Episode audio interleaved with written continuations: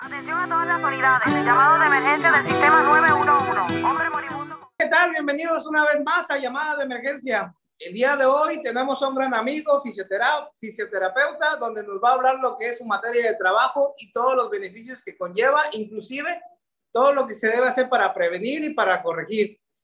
Aquí está un amigo, un hermano, Luis Griffith en la casa. Luis, ¿cómo estás? Buenas noches. Hola, ¿qué tal, Gus? Bien, bien, gusto, contento de estar aquí contigo. Luis actualmente radica en la Ciudad de México, gran, gran, gran fisioterapeuta. De verdad no lo digo porque sea mi amigo, porque él son de las pocas personas que sí le puedo ser mi amigo, a pesar de, de los años que ya tenemos ahorita de no frecuentarnos tanto. La, lo laboral nos ha distanciado un poquito, pero aún así se mantiene este amor que nos tenemos entre familias. Y bien, Luis, una pregunta que le hago a todos para que estés aquí en llamada de emergencia. ¿Algún recuerdo que tengas? ¿Cómo nos conocimos? ¿O un recuerdo de mí, de tantos que nos echamos ahí en el, en el ámbito laboral? Sí, claro, sí, como dices, hay muchos, muchos, muchos buenos recuerdos. Eh, yo creo que los principales son el hospital y la natación. Tengo presente mucho eh, todo lo que conlleva que trabajamos juntos en el hospital un buen rato, eh, buenos momentos, buenos recuerdos y las carreritas que nos aventábamos nadando, que siempre te dejaba ganar, pero está bien. Así es. Y hasta ahora sí me sacaste la risa. Y bien, Luis, eh, Luis tiene experiencia en primeros auxilios, anduvo en estos ámbitos. De hecho, cuando nos conocimos, cuando apenas este, empezamos a, a tratarnos más que compañeros laborales, sino ya como amigos, él le tocó inclusive verme estudiar para mi examen de paramédico. Ahorita como que se me vino ese flashback que aprovechaba hasta en la chamba para echarme mi leída porque tenía mi examen de certificación y ahí justo fue donde me platicó su- esa experiencia. Luis, cuéntame un poquito de esa experiencia que estuviste en el hospitalario. Pues fíjate que fue una etapa muy bonita de mi vida. eh, implica un acercamiento pues frío, porque tienes que ser frío, tienes que ser eh, pensante, tienes que actuar rápido para todo este tipo de situaciones, eh, justamente para, ¿cómo podértelo decir? Para poder dar esa respuesta inmediata, ¿no? Al, al, al, al paciente, o en este, mom- en este caso a la persona que lo necesita necesitas tener tus cinco sentidos al 100% para poder reaccionar. Entonces, yo creo que fue una de las mejores experiencias de mi vida. Necesitas formación, es una formación eh, bastante completa. El hecho de estar ya asistiendo a una formación de paramédico, pues ya profesional, vamos a decirlo así, formal, te implica tiempo, te implica dedicación, eh, te implica, como te menciono, saber reaccionar de distintas situaciones porque tú no sabes con qué te vas a encontrar. Llegas y puede ser cualquier cosa, ¿no? Eh, rápido te cuento una experiencia eh, de las primeras más fuertes que yo tuve. No fue personas despedazadas, despedazadas. De verdad creo que eso ya no impacta tanto. Creo que la parte humana, la parte Sí. humana es lo que, lo que a mí me, me, me marcó mucho. Llegamos a un servicio y estaba una señora ya eh, pues a punto de fallecer y tú sabes que si el familiar responsable dice no le hagan nada, ahí déjenla, pues no puedes hacer nada, ¿no? Sí, claro. Y la señora estaba a punto de fallecer y no, ahí déjenla, ahí déjenla, no pasa nada y pues ya vas con tu cabeza abajo y pues, resignado porque no puedes hacer nada, ¿no? Y dices, ¿dónde está esa parte humana, no? Como que se olvida mucho la parte humana. Sí, Entonces, eso es lo que a mí más me puede marcar, eh, la indiferencia de las personas. sí, así es. Este, unas situaciones difíciles que se ven, inclusive ya hay especialidades como la tanatología que tratan todo este tipo de, de situaciones. Y de verdad, como hemos tenido en anteriores este, invitados, el día de hoy aprovecho la amistad que tengo con Luis, insisto, para traerlo aquí, no tanto por la amistad, sino porque de verdad que si alguien es experto en esta materia de la que vamos a hablar es él. Ya tengo años no solamente conociéndolo, sino viendo los resultados de su trabajo. Soy una prueba viviente de que, este, de que es un, una, un excelente lic- licenciado en fisioterapia, como lo es él, este, Luis, ¿Por qué razón? Pues para las personas que no me conocen, yo tengo dos lesiones importantes en mi espalda y con él me las traté muchos años. Tristemente para mí y beneficiado él porque se fue a buscar una oportunidad laboral mucho mejor. Este, se tuvo que ir de aquí, pero bueno, seguimos con los ejercicios que él nos ha marcado. Pero antes de, de hablar todo esto, Luis, cuéntame, vamos, es más, vamos por partes. La primera pregunta es, ¿por qué decidir estudiar esto? Dinos qué eres y por qué decidir estudiar esto. La fisioterapia, híjole, ha cambiado tanto, Gus, pero tanto como tienes una idea. Eh, anteriormente se creía mucho en la fisioterapia basada en la experiencia. Ah, pues yo hice esto y me dio resultados y lo manejo y así lo transmito. Estamos en la época o en la etapa de la fisioterapia donde ya se está volviendo una ciencia donde ya es una fisioterapia basada en la evidencia, ya no en la experiencia. Ya el tener experiencia no te hace únicamente pues, fisioterapeuta. Ahora ya todo es con base, con libro. Queremos que sea ciencia, que sea científico. Hay que meterle mucho al estudio. ¿Por qué estudié yo? ¿Por qué me decidí por la fisioterapia? Fíjate que eh, mi mamá, paz descanse, en algún momento tuvo eh, intervenciones quirúrgicas en ambas manos al mismo tiempo.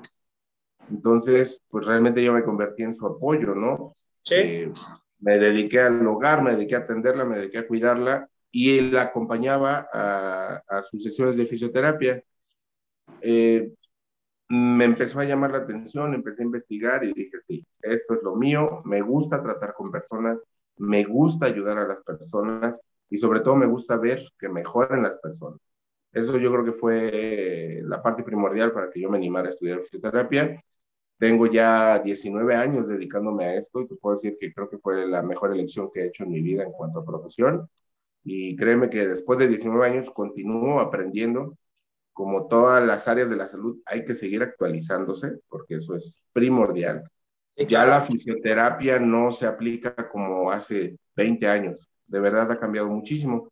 ¿Y qué es la fisioterapia? La fisioterapia tiene, tiene, híjole, muchísimas ramas ya ya tiene especialidades, algunas especialidades. Eh, en realidad es volver a habilitar una parte del cuerpo, ya no es un arte, ya es una ciencia que se encarga de recuperar, restablecer, reeducar las funciones corporales. Y todo esto es a través de conocimiento, a través de bases científicas y a través de mucho estudio.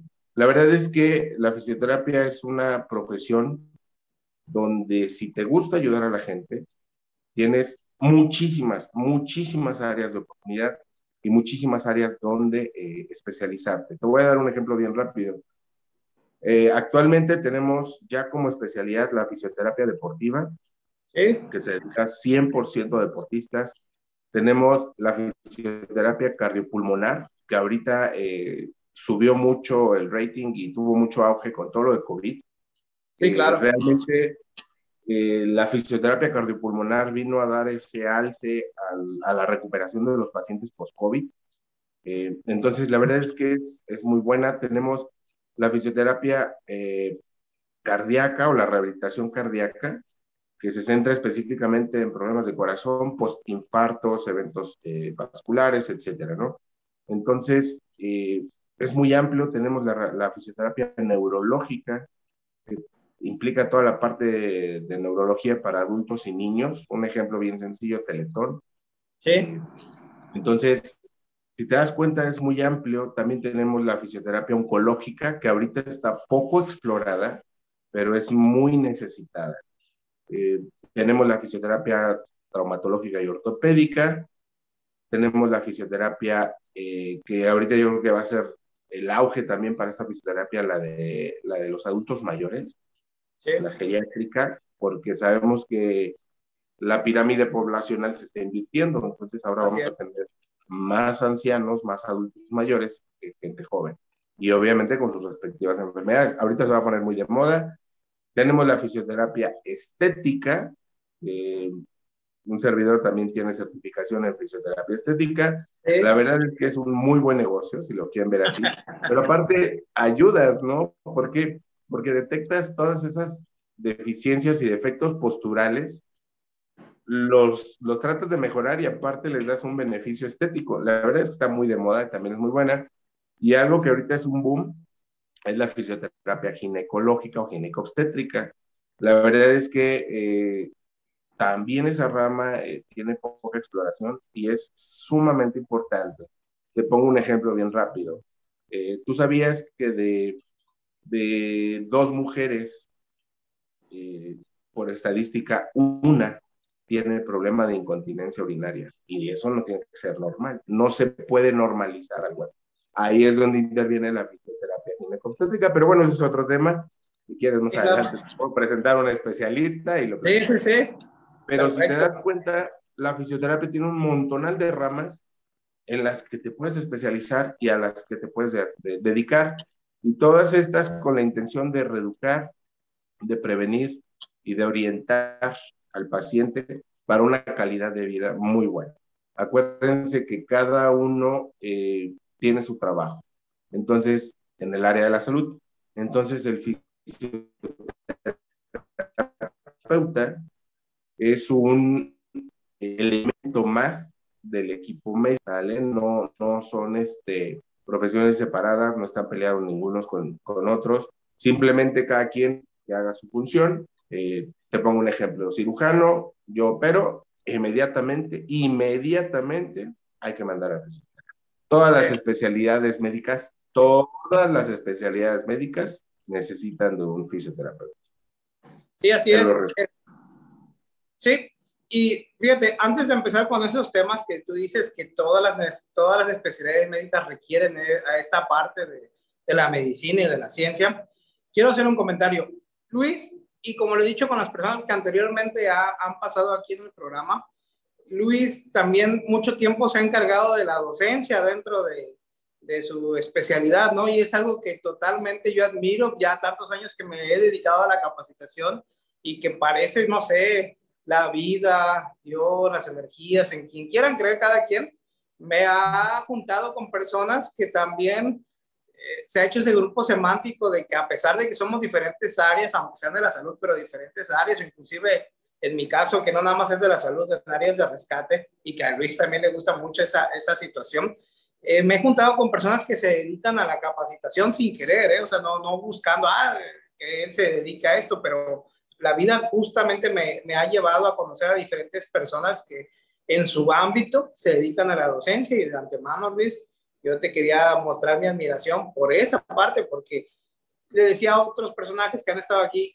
el, mucha gente sabe y sabe bastante en sus áreas, pero es muy complicado o son pocas personas las que llevan su conocimiento a transmitirlo. Les cuesta bastante, inclusive no un grupo, a una sola persona transmitir ese conocimiento les cuesta mucho a muchas personas que he conocido y tú eres de esas personas que también se le facilita la capacitación, inclusive ahorita se me están viniendo muchos flashbacks a mí.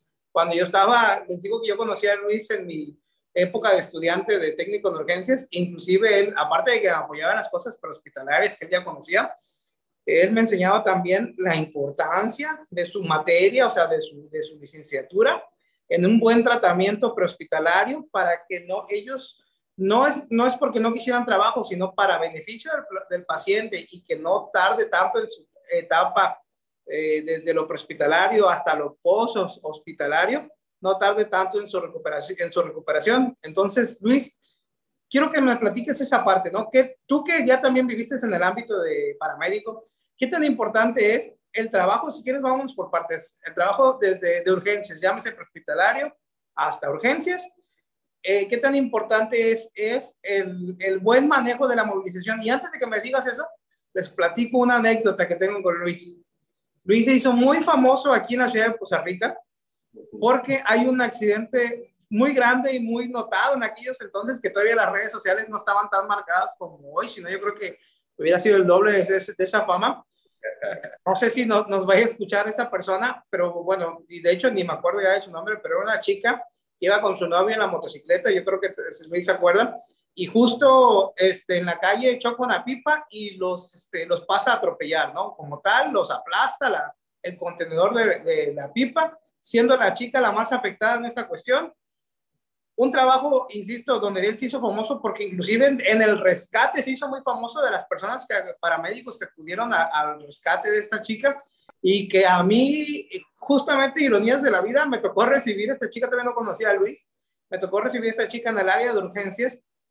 Y yo vi su pierna, Luis, y obviamente pues me acostumbro, ¿no? Ya te acostumbras ya estando en el área de urgencias a ver ciertas cosas, pero créeme que con toda la experiencia el ver a esta chica, si bien no me espanta, sí dije, no, hombre, esto sí fue una lesión considerable.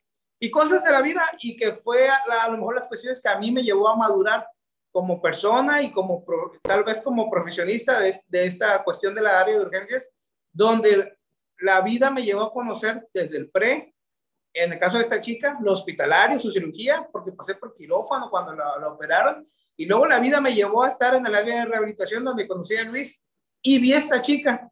Si, obviamente no, no tengo ni fotos ni videos, y aunque lo estuviera por respeto a ella, no lo subiría.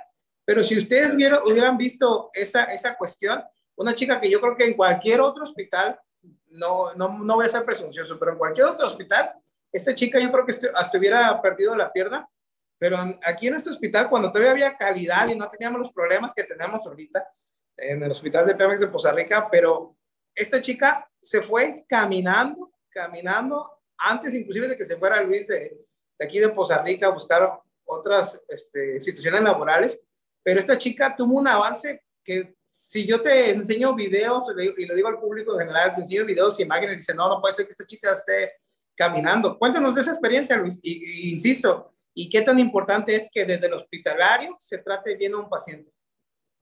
Bueno, son muchas, híjole, son, muchos factores que influyen para la recuperación o la rehabilitación de un paciente. Sí me acuerdo mucho de este caso. Eh, la verdad es que le daban un pronóstico muy malo. Sí. Primero que igual le perdía la pierna, afortunadamente no la perdió. Hubo un buen trabajo médico, honestamente también hubo un buen, un buen manejo, por eso no perdió la pierna, pero sí la dejaban con un pronóstico de vida, eh, sobre todo para actividades de la vida diaria, eh, complicado, porque la pierna prácticamente pues, no le iba a funcionar, ¿no? La iban a hacer dependiente de, de órtesis, tipo muleta canadiense, y pues e, esos iban a ser sus aditamentos eh, de por vida. Eh, empecé yo a atender a esta niña y la verdad es que ella también hecho muchísimas ganas. Eso es primera, primera parte, o sea, esto sí quiero hacer yo aquí un, un, énfasis muy, muy marcado. La fisioterapia, y es como yo lo manejo con mis pacientes, es 50 mío y 50 del paciente. Claro. ¿Cómo, cómo funciona esto? 50% yo voy a poner mi conocimiento, lo que yo sé, mi experiencia, mi evidencia, todo, y le voy a dar todas las herramientas para que el paciente salga adelante. El otro 50% tiene que ser el trabajo del paciente. ¿Por qué? Porque es muy fácil decir, ah, es que ese médico es malo, ah, es que ese fisioterapeuta es malo, pero también tiene que haber un, compromiso por parte del paciente. Cabe mencionar que esta chica en su recuperación trabajó muy duro, porque yo lo vi, eh, no nada más es dar el conocimiento, también es la disposición del paciente. Trabajó muy duro y afortunadamente eh, nos fue muy bien. Salió esta niña caminando sin ningún aditamento eh, de muleta, solamente con una férula en la parte del tobillo, pero prácticamente se fue caminando sola y, regresar a, sus actividades de la vida diaria al 100%. Te digo, eh, sí implica mucho el, conocimiento, pero también la dedicación. Ahora, eh, separando tu pregunta, ¿qué tan importante es el manejo pre-hospitalario? Pues creo que es primordial. Yo creo que de ahí deriva el éxito y la recuperación del paciente. ¿Por qué? Porque un manejo oportuno me puede dar resultados eh, tempranamente, pero sobre todo satisfactorios. Eh, nosotros como fisioterapeutas tenemos la capacidad, eh, te lo resumo muy rápido, de acelerar o, o, vamos a llamarle acelerar o adelantar un poquito sus procesos de recuperación. Ejemplo sencillo, una fractura simple consolida de seis a ocho semanas, pues a lo mejor con fisioterapia y todo lo que yo sé y todos los equipos que, que yo sé manejar, pues puedo adelantarlo entre cinco o seis semanas, ¿me entiendes? Estoy acortando el tiempo de recuperación. Lo mismo si, si tengo un evento neurológico donde el pronóstico que, que son largos, te pueden decir, pues lo que recupera en seis meses, créeme que con fisioterapia, desde el día uno, si es posible, después del evento, siempre y cuando el paciente esté estabilizado hemodinámicamente y tenga las condiciones, empezar a trabajar inmediatamente, créeme que, que, eso hace la diferencia entre, entre la recuperación de un paciente, que sea inmediato a que nos tardemos. Lo mismo, me voy a algo muy común, pacientes amputados por diabetes. Eh, desafortunadamente en Costa Rica tenemos muchos. Hay muchos pacientes que son amputados por diabetes. Entonces, eso implica un manejo preoperatorio, postoperatorio y todo el manejo de rehabilitación. Así es. Si, si el paciente, pues no, no hay más que amputarle la pierna, antes de la cirugía yo puedo empezar a trabajar con él. ¿Por qué? Porque lo voy a poner fuerte para que su recuperación a esa amputación sea más rápida. Termina el proceso de amputación, inmediatamente empiezo a trabajar con él para el proceso de cicatrización y fortalecimiento sea más rápido. Y termino con él en un post quirúrgico eh, más adelante para el manejo de una prótesis. Entonces, fíjate cómo puedes desde un principio hacer manejo, pero de, realmente oportuno. Y que sabes que al paciente le va a servir y sobre todo le vas a dar calidad de vida.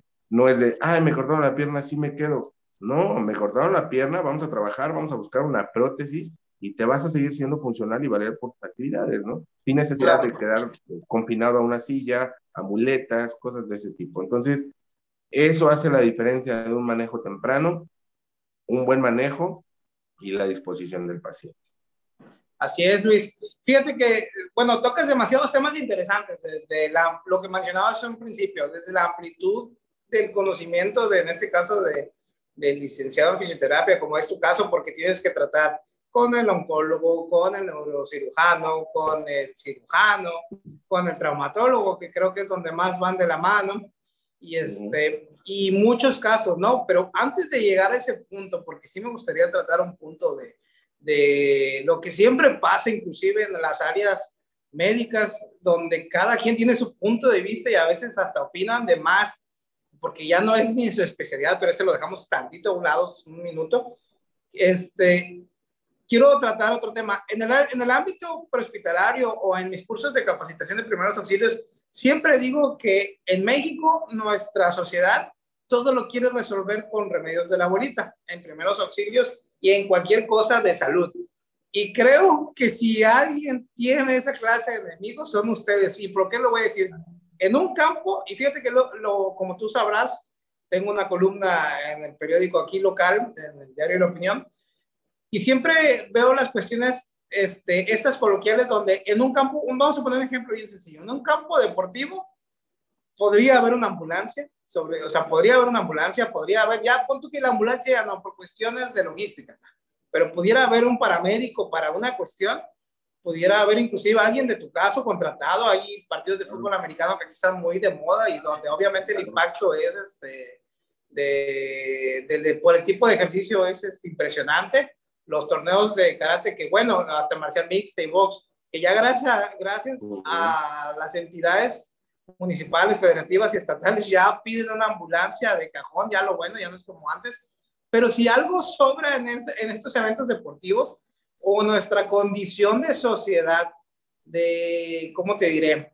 De acortar las cosas, pero queremos acortarla a la mexicana, siempre lo digo yo, en lugar de acudir a un, a un fisioterapeuta, a alguien que como dices tú, ya no es de experiencia, ya es de conocimiento, de que tienen que estudiar anatomía, tienen que estudiar muchas cosas, muchas cuestiones, nervios, no sé, ahorita no, no se me ocurre ninguna materia de, de hacia con ustedes, pero prefiero gastarme y hasta a veces me gasto más dinero porque vamos a ser explícitos. A veces pienso que por ir a ver al sobador, al huesero y que me gasto 300 pesos y, y pienso que me estoy ahorrando entre comillas ese dinero. ¿Por qué? Porque el sobador dice, vente otras 3, 4 sesiones y ya vas a quedar. Y resulta que te gastaste tus, vamos a poner un ejemplo, unos 1.500 pesos, 2.000 pesos que ahorita hacen mucha falta y que todavía tu lesión todavía se agrava y que tienes que recurrir a últimas a un hospital y hacer otro gasto y al final del día caes al punto que se supone tú acortaste, que es en el caso de la fisioterapia, ¿no? Ya este profesionista. Y en este caso yo creo que, insisto, tu enemigo, tu enemigo, claro, claro, claro, es ese acortamiento del conocedor, con todo el respeto que tienen esos señores que por su experiencia y todo lo que conllevan, y que los voy a manejar como una medicina alternativa, como inclusive la Organización Mundial de la Salud los, está manejando, pero es respeto. Pero sí es una falta de respeto entonces, por todo caso, a esta cuestión de que ustedes se dedican, porque son cuatro años mínimos de estar estudiando de ustedes, más aparte especialidades, ¿no? Y que aún así, como siempre lo digo, aún así, con todos estos estudios, pueden llegar a ustedes a, cometer, porque son humanos, errores, ¿no? Y ahora imagínate una persona que piensa que todos los cuerpos son iguales, o piensa, o, o yo siempre digo, no sé si has visto en TikToks, o eh, bueno, yo a veces soy muy asiduo a entrar a TikTok últimamente, y luego me toca ver este, que el quebrantahuesos, que no sé quién, este, una, le pone nombres este, acá medio raros a los, a los masajes, porque no dejan de ser masajes lo que ellos hacen, pero lo que me llama la atención, que hacen el mismo procedimiento, o sea, el mismo masaje para todos los males, para todos los males, y ellos te dicen, no, mira, aquí curo espolón, curo columna, curo hernias, y tú ves los videos o inclusive este, has visto o he vivido, porque en su caso, previo a tener estos conocimientos, pues yo también, bajo esta sociedad, yo decía, no, pues el sobador. Y, y ante todos los males, el mismo masaje. ¿Qué opinas de esta situación? Ay, pues mira, es un tema bien amplio. Voy a tratar de ser breve, porque sí es bien amplio. Eh, lo primero que te digo Efectivamente, para toda actividad deportiva es, es obligatorio. Obligatorio una ambulancia y un paramédico certificado. Sí, claro. Obligatorio. Eh, puede haber fisioterapeutas, sí, pero me inclinaría un poquito más hacia el médico deportivo. Pero ojo, ojo. Eh, el fisioterapeuta también tiene eh, esa noción de las lesiones que no vamos a atender y que tendríamos, como todo profesional de la salud, respetar el área de cada uno. Entonces, si yo veo lesiones que no son de gravedad, posiblemente pueda a través del conocimiento que tengo atenderlas. Pero si veo que son lesiones de gravedad o que implican una especialidad como un traumatólogo, lo mandamos inmediatamente. Yo no me voy a poner ni me voy a meter a, atender o hacer eh, procedimientos que no me corresponden profesionalmente. ¿Entiendes? Sin embargo, vamos a la otra parte. Tú mencionas mucho sobre hueseros y demás, sí, efectivamente. Pero sabes algo, eh, algo muy triste que, que, no debería de pasar, porque cada quien tiene su área. Muchos médicos también invaden nuestra área. Sí, claro. no debe de ser así. ¿Por qué? Porque si yo evalúo a un paciente, yo como fisioterapeuta no es porque no tenga el conocimiento, no tengo el estudio de un traumatólogo, de un cardiólogo, porque son estudios diferentes. Sí, claro. Pero por ética profesional, yo inmediatamente diría, ¿sabes qué? Yo no te puedo atender inmediatamente, ve con trauma, ve con cardio, ve con etcétera, la especialidad que es necesaria. Pero el mismo respeto, entonces, tiene que ser hacia nosotros. ¿Por qué? Porque hay muchos médicos que dicen, ay, pues ponle calor, ponle frío y mueve. Perdón, pero eso no es fisioterapia, es lo que te mencionaba en un principio. La fisioterapia ya cambió. La fisioterapia ya es más mover, es más que mueve, pone agua caliente y regresas en 15 días. En 15 días regresa y resulta que pues está peor. Bueno, ahora sí ya vaya a fisioterapia. ¿Y por qué no enviarlo desde un principio, no? Claro. Eh, las, las, emergencias, cada quien, cada quien tiene su, su especialidad y su función. Así de simple. Yo no puedo hacer funciones de un médico, de la especialidad que sea, pero ellos tampoco pueden hacer las, las funciones de un fisioterapeuta porque no tienen el conocimiento. Ellos estudiaron para su especialidad, no para la fisioterapia. Yo estudié para la fisioterapia, no para una especialidad. Eh, una persona empírica pues no estudió, a lo mejor es por lo que le transmitieron. Y no tiene a lo mejor ya, eh, como te digo, el conocimiento más amplio como para decir, no, pues es que esto no es así y puedo perjudicar. Eh, la, la, parte de los primeros auxilios yo creo que es primordial. Yo creo que todos los person todo el personal de salud, todo el personal de salud, hablando desde camilleros, enfermeras, fisioterapeutas, eh, hasta las mismas eh, secretarias, trabajadoras sociales y médicos, deben de saber de primeros auxilios. ¿Por qué? Porque seamos honestos. Imagínate, yo tengo en mi consultorio una emergencia médica. Sí. Y si no sé actuar, yo me meto en un problema. Claro. Pero imagínate, seamos honestos, en un servicio de salud, no hablemos de instituciones, cualquiera, en un servicio de urgencias de un, de un, de un centro médico, ¿quién valora las urgencias? Una trabajadora social. Y tristemente pasa eso, ¿eh? Y dices, ¿cómo saber? Pues es que yo no veo que venga sangrando y a lo mejor trae datos más complicados, ¿no? Neurológicos, pero como no sabe que se pueden revertir, pues no los atienden inmediatamente. Entonces yo creo que, que los primeros auxilios tienen que ser básicos para todos, para todos. y de ahí poner, poner a gente eh, ya capacitada o especializada a hacer sus funciones para no intervenir en unas con otras.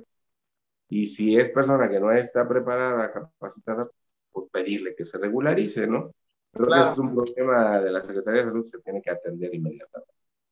Pero bueno, es una opinión eh, muy personal, eh, sin agraviar a nadie, pero creo que así debe de ser, ¿no?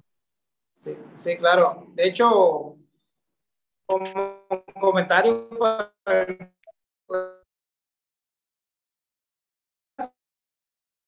eh, RCP de la personal que trabaje dentro del hospital, como lo mencionaba Luis, desde el obrero hasta el médico, debe de tener con esos conocimientos básicos y te exige, o bueno, no, ellos no pueden interactuar tanto en México, pero sí te hacen la recomendación de que al menos todos sepan RCP, por la cuestión de que, decía Luis, ¿no? De que este, tristemente las urgencias muchas veces, y también es por culpa de la sociedad, las, las salas de urgencias están llenas porque malbaratamos la urgencia, esa yo creo sería la palabra.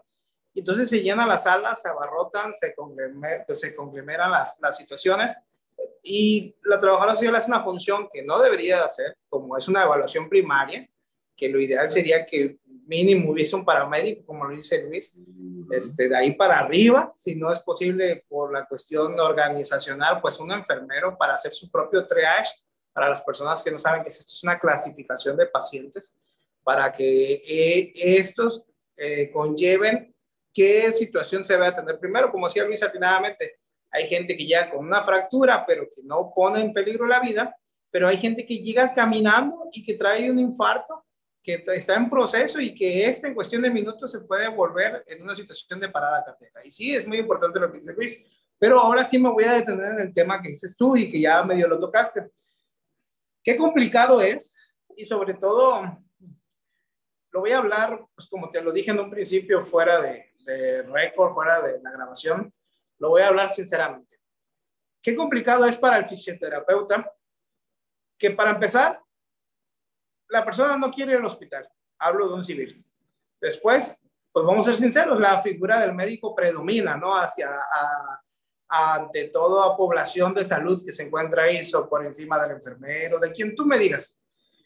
Pero hay veces, no digo que todos los médicos, porque hay sus excepciones, hay muy buenos médicos, pero hay sí hay médicos que piensan que casi casi son tocados por Dios y que piensan que su palabra es la única que, que existe y menosprecian las demás actividades. Y no hablo de, de, la fisioterapia nada más, sino de enfermería, de si existieran los paramédicos en ese hospital, pues los paramédicos y todo lo que conlleva, ¿no? Inclusive cuántas, creo que yo fuimos testigos de tantas peleas entre especialistas, de que yo decía, bueno, pues están peleando a ver quién es más chingón que el otro, ¿no? Porque cada quien veía su, su perfil y esto atrasa la atención de un paciente. Y como tú dices, a veces las situaciones que ellos recomiendan para la atención de, de la recuperación por medio de la fisioterapia o una, son cosas que ellos vieron cuando iban a la universidad, hablo de hace 20, 30 años, que como tú dices, la fisioterapia a lo mejor estaba en pañales o era otra cuestión de la que actualmente se maneja.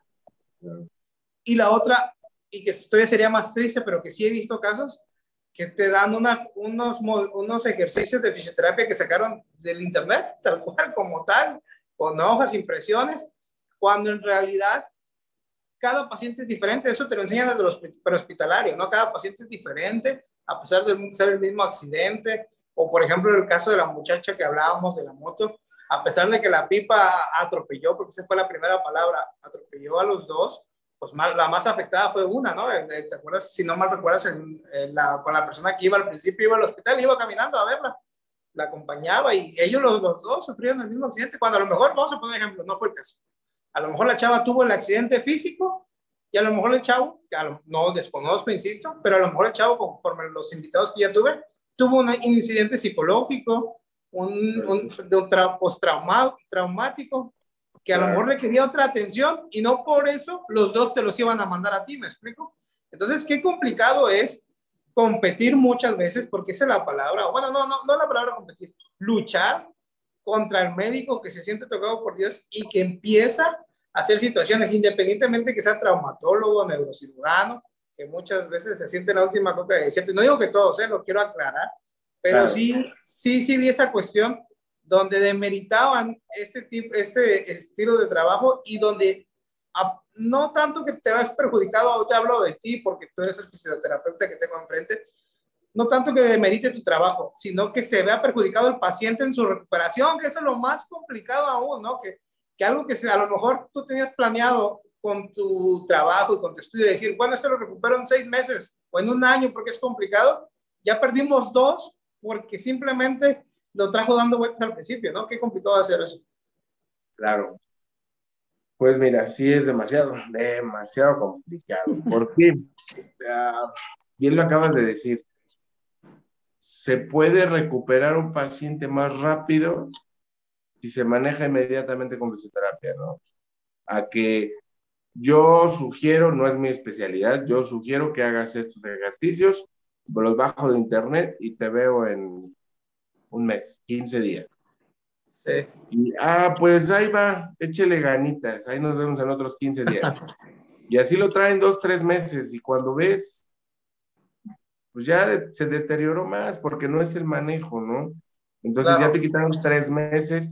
El problema no es que te quiten tres meses, es que necesitas al menos, fíjate, y te pongo un ejemplo bien claro, un músculo se empieza a atrofiar a, las 24, a las 24 horas de desuso.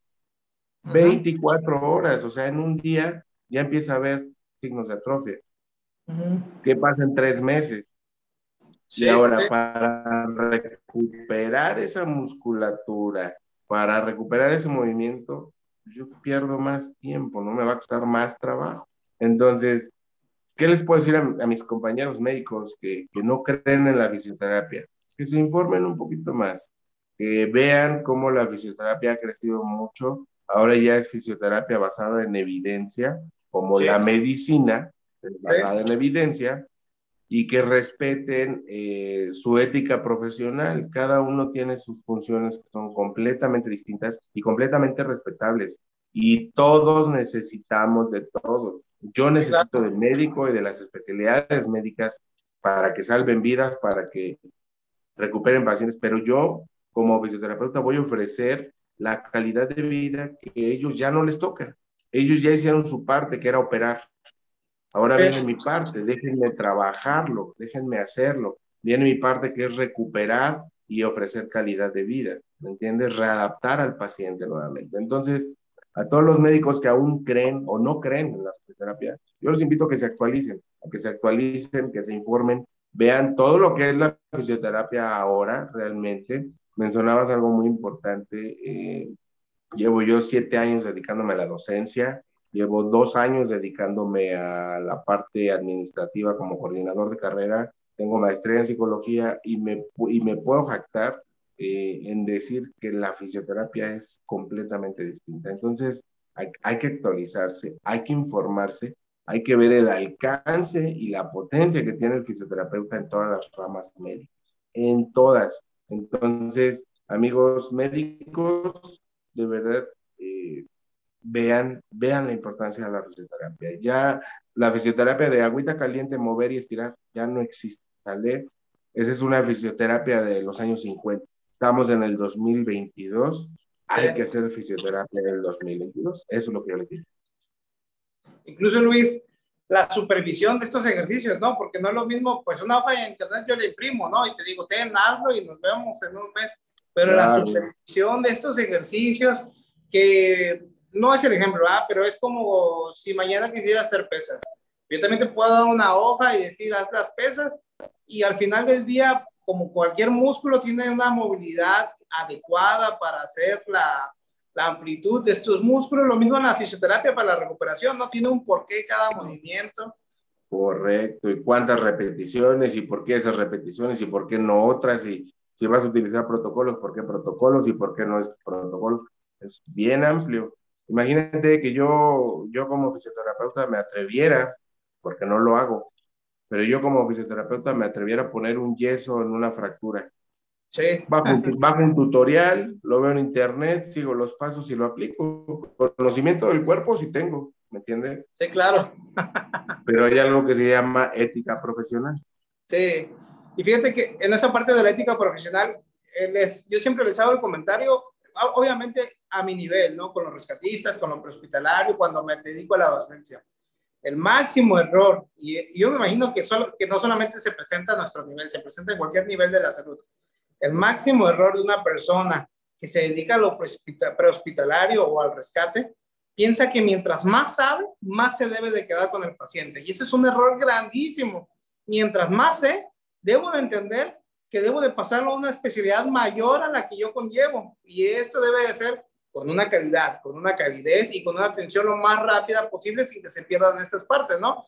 Y entonces yo me imagino que pasa esto en las áreas de salud, que confunden el que sabe con el querer quedarse el paciente y tras, no sé, a lo mejor recibir el aplauso, recibir la, el beneficio de que él lo salvó, pero creo que hay un mucho mayor beneficio conforme va pasando al nivel de atención que éste requiere. O sea, que no se quede nada más con el médico, con el paramédico, sino que pase con un neurocirujano, con un traumatólogo, con un fisioterapeuta. En el caso, inclusive, como te decíamos, a lo mejor, mismo caso y una, pues es el que se me ocurre, a lo mejor esta chica de la pipa que tanto hablamos, después tuvo que haber ido al psicólogo y después tuvo que llevar todas esas atenciones para dar una rama completa de atención de estas, de estas cuestiones o aquellas personas que pasan por todo el proceso y que a lo mejor dentro del accidente falleció una persona, ah, bueno, también en el ámbito de la psicología, pum, que lo ataquen, ¿no? Que, que lo conlleven. Esto que sea multifuncional es excelente, pero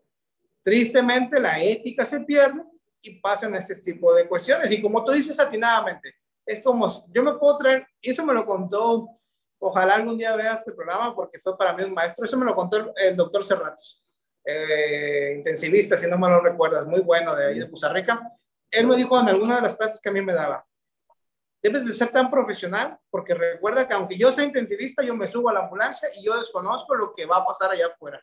Yo no soy el león allá afuera, el león yo soy de la, de la terapia intensiva. Entonces creo que aplica para todas las áreas, ¿no? Es correcto. Y fíjate que ahorita que mencionas esa parte, eh, hay dos especialidades más que no te comenté y que también están de, de suma importancia. Una es la fisioterapia en salud mental, que también está en un enfoque muy alto, y la otra es fisioterapia en cuidados intensivos. ¿A qué voy con esto? El fisioterapeuta anteriormente, eh, por ejemplo, llegaba un paciente a, a UCI, a cuidados intensivos, hasta que salía de cuidados intensivos y lo mandaban a hospitalización, ya solicitaban la intervención de fisioterapia. ¿Y sabes algo? Ahora no. Fisioterapia ya entra en cuidados intensivos y desde ahí el manejo es muy amplio para la recuperación del paciente. Entonces, es lo que te digo, cada quien que se dedique a hacer sus funciones, y creo que esto es para beneficio del paciente, ni siquiera es por una guerra de egos, es para beneficio, beneficio del paciente 100%. Exacto, Luis. Y de hecho, suena muy, muy interesante esta cuestión de la fisioterapia. Te voy a ser sincero, yo desconocía qué tanto tenía el abanico, ¿no? De especialidades. Sinceramente, y voy a ser honesto, yo para mí solamente era ah, bueno, y te conocí y vi un poco de la amplitud, pero creo que de hace 8 a 9 años que nos conocimos, yo creo hasta más. Ahorita sigo viendo esa evolución que sinceramente no tenía en el radar, pero me llama la atención entonces cuántos temas se pueden sacar de esta situación, cuántas especialidades. Yo creo que cualquier alumno de tus alumnos se la puede pasar estudiando toda su vida y, y, no, y no termina con la fisioterapia. Ya como dices tú atinadamente, ya no es ensayo-error, como todas las carreras de salud han pasado por esta etapa, ¿no? De ensayo-error. Así empezaron. desde los médicos y así. Inclusive a mí me tocó estar este, en el área prehospitalaria cuando todo, todavía se consideraba un oficio como tal, que alguien te lo enseñaba y te decía, este, mira, yo aprendí así porque una vez vi un choque, vi 10 choques y de los 10 choques me funcionó así como en 6, ¿no? Entonces tenemos probabilidades de que sobreviva de esta manera y no, cada vez evoluciona ya, pues yo creo si a mí me tocó eso, cuando en tus tiempos también no te tocaban, creo que ni estos tecnicismos que ahora se utilizan, ¿no? Desde el ámbito hospitalario hasta ahorita. Y es muy valioso. Espero, Luis, que, este, que no sea la, la, la, única vez que estés aquí con nosotros. Ya me gustaría ver un tema así más selecto de, de la fisioterapia. Ahorita lo, lo, te lo platiqué, ¿no? Antes de, de, de estar en el récord de la entrevista, que lo hablábamos de manera general pero sí me gustaría para la próxima, ya por ahí tengo mi invitada para las áreas de ginecología, pero después contigo sí me gustaría platicar en específico un área de la, de la fisioterapia que, que, te, que la conozca, que vea los beneficios, que nos enseñes a todos qué beneficios puede traer, no sé, lo neurológico, por poner un ejemplo, que si bien tuvo un boom con el CRIT, este, a lo mejor solamente lo ve un campo de la sociedad, los que se ven afectados con algún familiar, ¿no? Normalmente.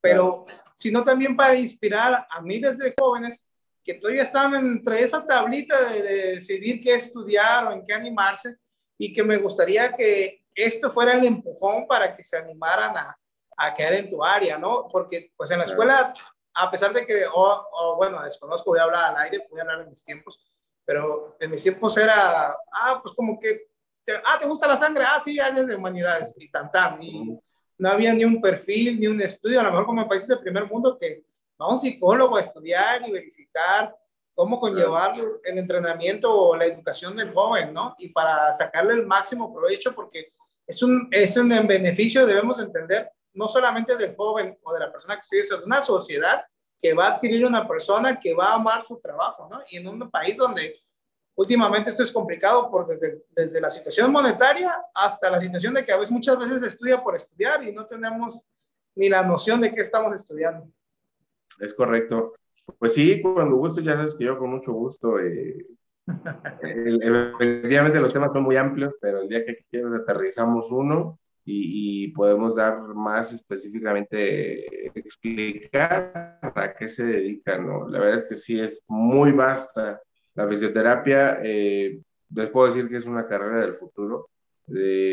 ¿Por qué? Porque como ves, hay especialidades y ya ahora la gente, o al menos acá en Ciudad de México, ya la gente se preocupa por buscar un fisioterapeuta especialista en ya no es un fisioterapeuta general, sino ya busca, necesito un cardiopulmonar y sabes que vas a estar bien atendido, necesito uno de deporte, sabes que va a estar bien atendido, sabes qué, cuidados intensivos inmediatamente. Entonces, cuando gustes, eh, ya sabes, con mucho gusto lo hacemos y nos adentramos ya en estos temas, pero de verdad es una carrera del futuro muy noble. En países del primer mundo, las primeras opciones de atención eh, para paciente en general son fisioterapeutas, no enfermedad, sino paciente en general, eh, principalmente lesiones traumáticas, deportivas y demás. Primero acuden al fisioterapeuta y el fisioterapeuta tiene la capacidad de decir, sabes que no es conmigo, vete al especialista, o si, si es conmigo, lo puedo manejar. Entonces, sí, lo hacemos con mucho gusto. Sí, claro, Luis. De hecho, antes de cerrar, el, este, creo que en México apenas como que va cayendo el 20, como dices tú, en ciudades grandes ahorita, va cayendo el 20, yo lo veo, no sé, a lo mejor lo más visible, en equipos deportivos. Si te acuerdas, los 80, los 90, cuando habíamos un partido de fútbol, corría al médico y era un médico general y no lo digo demeritando a nadie, pero ahora, ahora, este, el, la, para empezar, hay ambulancia prehospitalaria, están los paramédicos, está, cada quien tiene su fisioterapeuta y su doctor deportivo y su nutriólogo deportivo, o sea, ya todos bien especializados. Y al ritmo que vamos, yo te apuesto que las emergencias prehospitalarias también se van a ir encaminando a ese tipo de lesiones. Es correcto. No sé si recuerdes, tuve oportunidad de participar en equipos profesionales. Sí. De béisbol. Y efectivamente. en el tenis también, ¿te acuerdas? Así es. Efectivamente, eh, por ejemplo, en, los equipos profesionales tienen un preparador físico. Sí. Que no es lo mismo que un fisioterapeuta. Y de verdad, yo, yo platicaba con el preparador físico y hacíamos mancuerna, porque pues, lo importante es la recuperación del, del jugador, ¿no? Entonces, como te digo, cada quien, cada quien respetar el área que le corresponde. Y yo creo que eso puede funcionar muy bien. Luis, antes de terminar, ¿alguna página de internet, algún curso o alguna, alguno de tus eventos que quieras este, presentarnos? Aquí vamos a ir poniendo las imágenes de tus redes sociales. Ok. Eh, sí, eh, nos pueden seguir en Facebook. Eh, estamos en Facebook como Fisioterapia Rehabilitación Integral fisioterapia con mayúsculas todas y entre comillas rehabilitación integral. Eh, y el celular de contacto 55, Ciudad de México 55 65 28 89 54. damos asesorías también eh, vía remota. ¿Sí? La verdad es que esa parte de la fisioterapia que es la telerehabilitación se puso muy de moda y funciona. Entonces, también se puede trabajar eh, por vía conferencia eh, en redes o a distancia. Entonces, eh, la telerehabilitación también está muy, muy, muy fuerte, al menos acá en Ciudad de México y ciudades grandes, y es un beneficio mucho, muy favorable para el paciente. Cualquier asesoría, con mucho gusto, tienen donde localizarnos, nos pueden enviar mensaje a través de la página de Facebook o bien eh, por WhatsApp, o bien eh, nosotros ya agendamos una cita y podemos hacerlo personalizado por telerehabilitación. ¿Okay? Claro. No, y también por ahí me comentaban que ya, ya pacté, vamos a tener por ahí a tu esposa, pero este, algo que nos quieras platicar de ahorita, de lo que está haciendo un poquito de ella, aunque lo vamos a tratar al 100% de nuestro programa, pero para irlo anunciando aquí en las redes. Claro, les adelanto, eh, ella es especialista en fisioterapia ginecobstétrica. Es una rama que ahorita es muy importante dentro de la fisioterapia. ¿Por qué? Porque eh, abarca muchos puntos desde embarazo, lactancia, etcétera, pero sobre todo incontinencia. El tema de incontinencia, fíjate que es un tema todavía muy, muy, como, como, como con mucho tabú para las personas que lo padecen. Las estadísticas dicen que el 50% de las mujeres tienen un problema de incontinencia y no lo comentan. Entonces, a veces, a veces puede ser algo tan sencillo que se soluciona y desde una telerehabilitación se puede atender, pero como les da pena o el tabú no les permite, va creciendo y se complica. Cuando a veces son realmente situaciones muy, muy sencillas que pueden dar muy buenos resultados.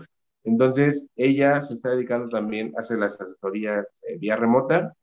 Les dejo el contacto de Instagram. Eh, síganla, tiene ahí muy buenos tips en su, en su canal. Es TF-Clau Ramírez.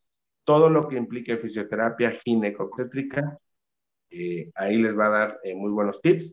Y cualquier consulta la pueden contactar a través del Instagram. ok, como que... Más adelante va a estar con ustedes, ya tocarán el tema más a fondo, pero es un adelanto que les podemos dar. Ok, sí, como dices tú, vamos a tener aquí en llamada de emergencia, ya lo anticipamos, y vamos a estar aquí anunciando las redes sociales de ambos porque la fisioterapia ya debe tomarse en serio, ya es, es una situación ya profesional, como lo dice atinadamente, y que de verdad como testigo de, de que mis lesiones han pasado por, por este tipo de situaciones. Eh, de verdad, muchas gracias Luis, gracias por, por tu atención y de verdad que siempre es un gusto verte y espero que no sea la, la primera vez aquí, amigo. Claro que no, gracias a ti, mi gusto, un abrazo fuerte y bueno, seguimos en contacto. Cuídense mucho, gracias a todos. Cuídate, mi Luis, estamos en contacto. Y amigos, antes de terminar, si ustedes gustan salir en la página de llamada de emergencia, aquí en el canal, en la entrevista de YouTube, si consideran que quieren que salga algún rescatista, algún paramédico, algo relacionado con la salud, háganme llegar un mensaje aquí dentro de, este video o ya o hagan su mensajito en llamada de emergencia. Estamos en todas las redes sociales, Facebook, Instagram y TikTok. Síganos en llamada de emergencia y nos vemos la próxima semana. Hasta luego. Atención a todas las unidades. Llamado de emergencia del sistema 911. Hombre moribundo.